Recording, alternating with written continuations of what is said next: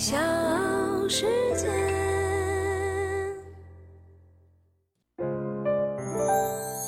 大咖故事，故事舅舅，越说越有。噩耗来得太突然，让很多人措手不及。八月九号，凭借《乡村爱情》当中谢大脚这个角色而深受观众喜爱的演员于月仙，因为车祸去世，年仅五十岁。当天晚上，她的丈夫张学松发布讣告：“斯人已逝，相貌永存，疫情当前，丧仪从简。”随后，本山传媒集团、辽宁民间艺术团也发布了讣告。赵本山老师和夫人马丽娟知悉此事后，悲痛无比，第一时间派人赶往现场处理后事。我们公司的所有演职人员都泪如雨下，不敢相信这是真的。我是唐莹，今天的大咖故事为你讲述谢大脚于月仙。也欢迎你在评论区留言和订阅我的专辑。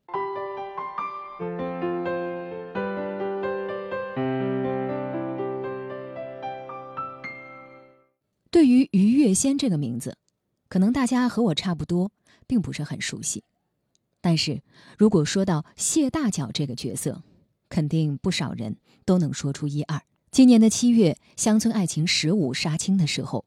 于月仙在微博发布的照片，论五官和气质，她是非常典型的古典美女，一双杏仁眼，含情脉脉，一张鹅蛋脸，更是显得五官精致。于月仙的第一部作品是在一九九四年的《书剑恩仇录》，他还出演过1998版的《水浒传》，在当中饰演鲁提辖拳打镇关西一段当中的金翠莲，但是。他最经典的影视形象，无疑还是《乡村爱情》系列当中的谢大脚这个角色。遇到小朋友了，小朋友说：“啊，谢大脚啊！”如果遇到年轻人了，大家会喊说：“哎，大脚婶儿。”跟我同龄差不多的就会喊大脚。好像一说谢大脚这个名字，代替了你的真正的名字。而你其实作品很多。你像我平时拍戏的时候，如果我在片场拍其他的戏，那我们的现场的工作人员也会说：“哎，谢老师。”于月仙曾经就读于中专学院。毕业之后当了一名老师，不过她的长相天生适合吃演员饭。后来费尽了力气，终于如愿以偿地考入了中央戏剧学院表演系，和毛孩、黄海冰、卢芳成了同学。在一九九四年的时候，二十三岁的于月仙正式踏足影视圈，他的第一部作品就是大热门的《书剑恩仇录》。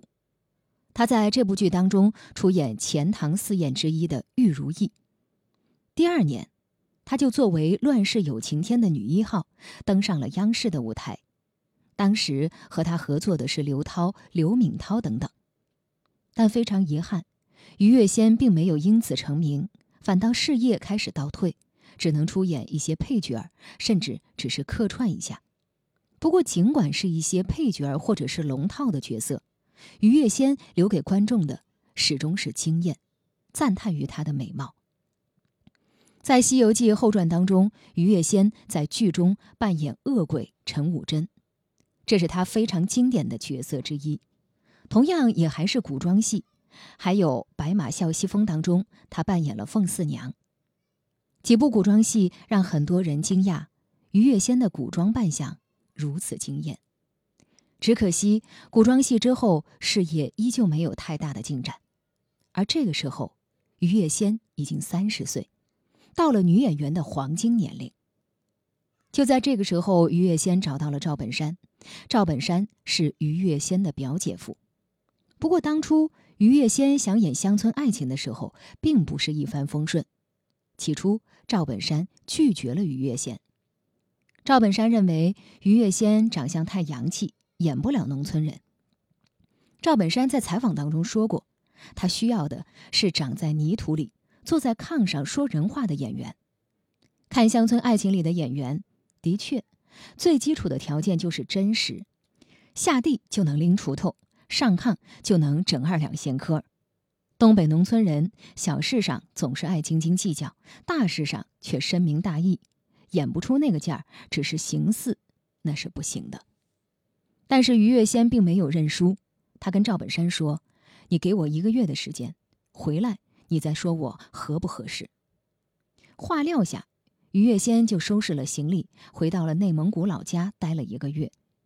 在那段时间里，他天天跑出去，在大太阳底下晒着，到田边地头和真正的农妇唠家常，愣是把自己晒成了小麦色。不仅如此，他还增肥了十几斤。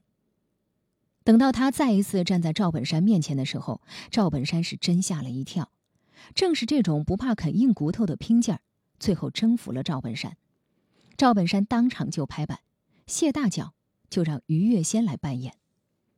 功夫不负有心人，乡村爱情播出，于月仙精准诠释了那个站哪儿都歪着胯，开小卖店迎来送往，大嗓门的招呼，娘们间整天嗑瓜子儿，爱扯个闲话，遇见赊账多的也要翻白眼儿咒骂几句，生了气更要拿拖鞋底子拍人的谢大脚。大咖故事，故事舅舅，越说。越有，欢迎继续收听和订阅《大咖故事》，我是唐莹。今天我们来追忆于月仙。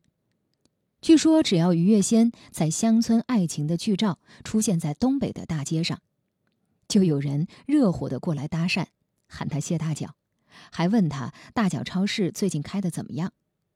其实，除了谢大脚之外，于月仙还塑造过很多不同的妇女形象。在今年播出的《理想照耀中国》当中，我们的乌兰牧骑这个单元，她扮演的萨人也获赞无数。因为工作的缘故，于月仙和我就是演员的总导演吴彤结缘。在吴彤的眼中，于月仙人很好，善良、谦和，努力认真，没有架子，执着演技，人缘也很好，给自己安排了很多的工作。说是想赚钱养家糊口。刚刚出来打拼的时候，总想着说：“哎呀，我加把劲儿，不能偷懒，然后好好拼，好好的在外边闯。嗯，首先解决温饱和生存问题，那么才叫生活啊。嗯，然后一一直拼，然后想拼的好一点，把自己的这个生存问题解决了之后，然后就在考虑说：哎呀，我怎么能让我的父母啊，我的爹妈呀，给给他们的生活改善一下。”啊，然后等到父母的生活改善差不多，说说，哎呀，怎么样？我的兄弟姐妹们，看看怎么能够略微的帮衬一下，大家一起成长起来，一起往前好过好日子，就这么着。然后慢慢的一转眼，然后就就这么大了。于月仙五十年的人生里，从懂事开始就是拼着前进的，拼到了生命的最后一刻。以前他拼命赚钱工作，是为了父母家庭能过得更好，为了患病的弟弟能有一个健康的身体，为了弟弟的病情，他甚至放弃了生育，一生没有孩子。家里的琐事儿，父母的压力极其大，他们没有宣没有宣泄点。我觉得我没有没有哭的时间，因为家里这个样子，我。没有充足的时间让我去哭去流泪，就觉得你是个女孩需要同情，用不着。我一直觉得我是个汉子，所以我就特别感谢我我的丈夫，他是我的大学的同班同学，他又是我的班长，他现在又是一名很好的导演。当我我弟弟这个事儿以后，他就说没关系，月仙，他说大不了咱俩不要孩子，我要拿我的小舅子当儿子。八月九号，于月仙在内蒙古阿拉善不幸发生车祸去世。本山快乐营的导演周英男透露，原来在参加完老家内蒙古赤峰的活动之后，于月仙要连夜赶到甘肃去参加下一场活动。下了飞机之后，还有五个多小时的车程才能到达目的地。而就是在这个路途当中，于月仙出了车祸，他所乘坐的 SUV 汽车撞向了骆驼。敬业，不想给别人添麻烦。认真到太平，大概这就是于月仙给所有同行最直接的感受。观众心里最美的谢大脚去了，我们希望他在另一个世界也能笑颜如花，没有拼命的劳苦和赶路的疲累。小世界。